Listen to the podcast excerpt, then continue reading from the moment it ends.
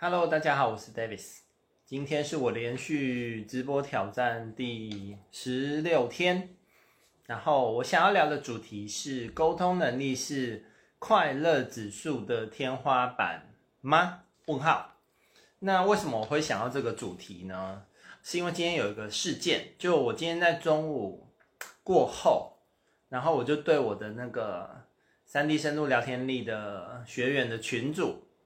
因为我就是持续会发一些东西嘛，然后我大概在快两点的时候，我就发现，哎，怎么群主今天这么的安静？这样，我就去看说前一次有人回我讯息是昨天的凌晨十二点，然后一直到今天的下午一点多，快两点，这样整整十三个小时多这样。那中间我陆续有发一些讯息，然后跟大家讲，嗯。就是有各类的讯息我有发，然后重点没有人回我，然后都一读一读一读，我就想说奇怪了，十几个人呢，群主那十几个人连连一呃一个回应都没有，一个贴图都没，然后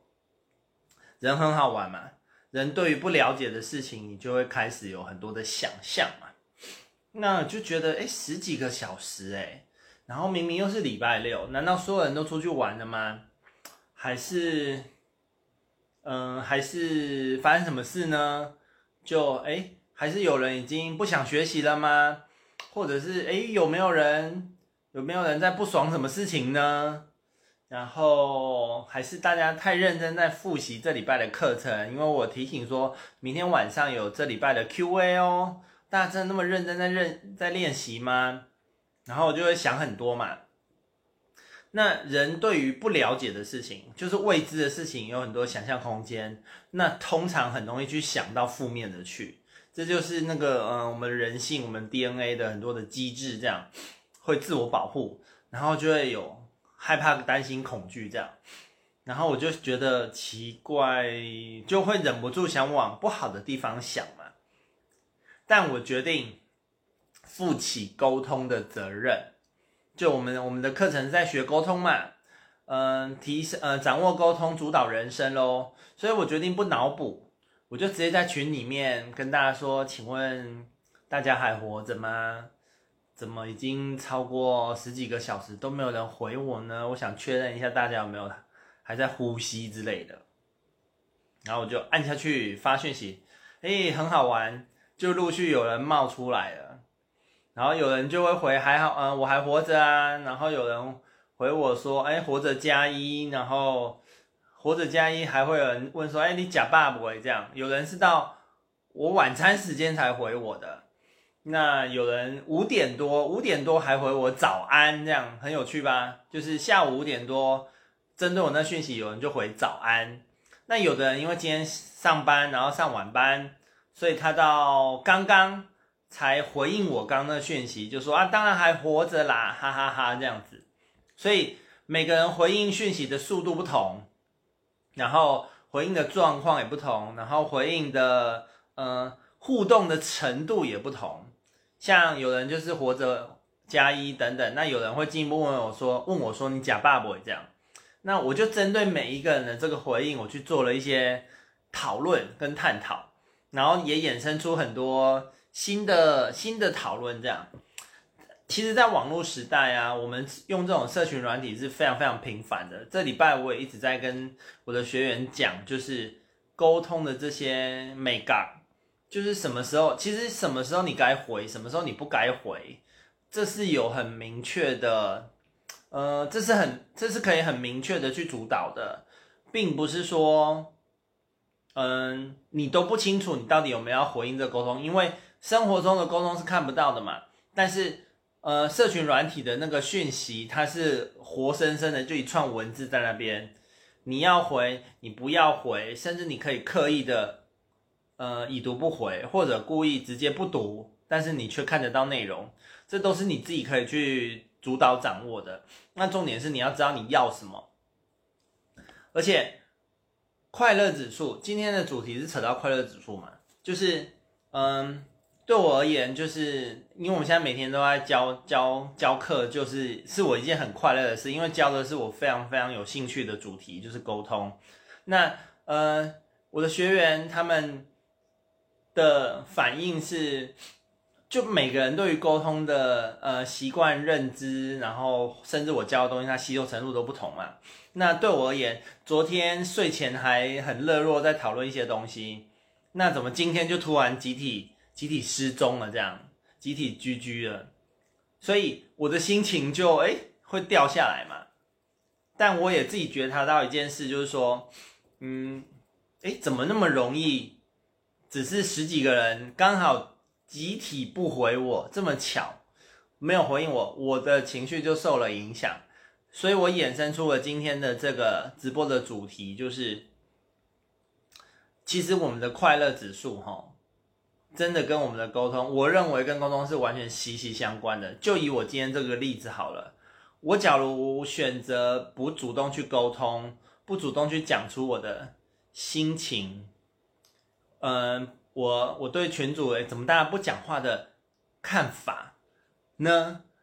我心里其实是会越来越不舒服的哦。但我我选择主动，我采取主动嘛，然后用半开玩笑的方式去主导。去主导呢，然后主导跟十几个人沟通，然后引发大家来回应我等等，然后让这个气氛更融洽，这样。所以，呃，当我负起责任去主导的时候，哎，我可以让这个很尴尬、奇怪的感觉化解掉，然后同时我重点是我自己心情也变比较好啊，这这个是关键啊，我自己心情有变比较好，哎，那。嗯、这个这种例子其实很多，就是不管你现在的嗯，呃你的不管是工作啊、家庭啊、事业啊、健康各方面你的状况如何，但我们其实你跟一个人，你随时跟一个人的互动，你随时跟一个人互动，你们沟通的那你们那一场沟通的品质，甚至你去便利商店跟一个你跟店员跟陌生人。其实那个沟通的品质完全会很直接去影响到彼此的情绪。如果你遇到一个 nice 的人，你可以开心很久；但如果你遇到不礼貌、不客气的人，就会很严重的被影响啦，不是吗？所以沟通完全这么直接的影响我们的快不快乐这件事，诶，所以当你能够去主导。去主导你要的沟通，包括说，我这边要分享说，沟通不是说你硬要讲话，非讲不可，甚至你可以很主导的去踩刹车，甚至你很主导的去不讲话，然后甚至你很主导的去控制你回复那个沟通的时间，中间的间隔、距离长短等等的，这都是一个你完全可以去主导的。重点是你要知道你要什么。然后你要清楚知道沟通你可以用的方式啊、工具啊等等是什么。哎，我看一下哦，大家是有在跟我互动耶。Hello Vicky，什么？为什么？然后，嗯，我们的生活。我常说，只要你不是住在山顶洞人，你不是山顶洞人的话，你只要生活中需要跟你自己以外的人互动，你就需要沟通，沟通就严重的影响了你的生活品质。那甚至呢，我进一步讲啦，你就算是住在山洞里的人，你也要你也要会跟自己沟通啊。我们跟自己沟通，自己就是自己。最重要的那个沟通对象了，因为其实我们沟通有分四个，有分四个流动，这个是我在第四周会教教的东西，就自己跟自己是其中一个，自己跟别人，还有别人对自己，然后另外一个是别人对别人。其实别人对别人之间的沟通也会影响到我们，那你如何去自处这些东西，就是跟我们的生活真的是息息相关，根本就是空气、阳光、水。那我今天也在我的群组做了一个示范，这样，那十几个人刚好很巧的集体失踪的情况下，我如何去把大家很轻松的 cue 回来，然后没有陷入自己的情绪里面，没有陷入自己的脑补里面，然后还借此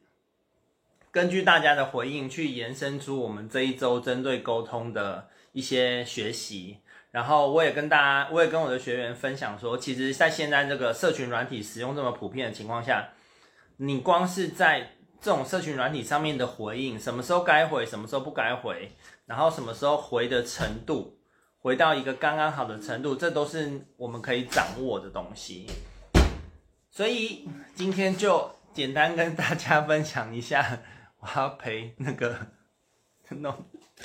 ，OK，好。大家如果有有任何想法，欢迎跟我互动，然后或者留言问我。那明天我会再跟大家分享下个主题。我要连续直播三十天嘛。OK，大家拜拜，祝大家都沟通顺利。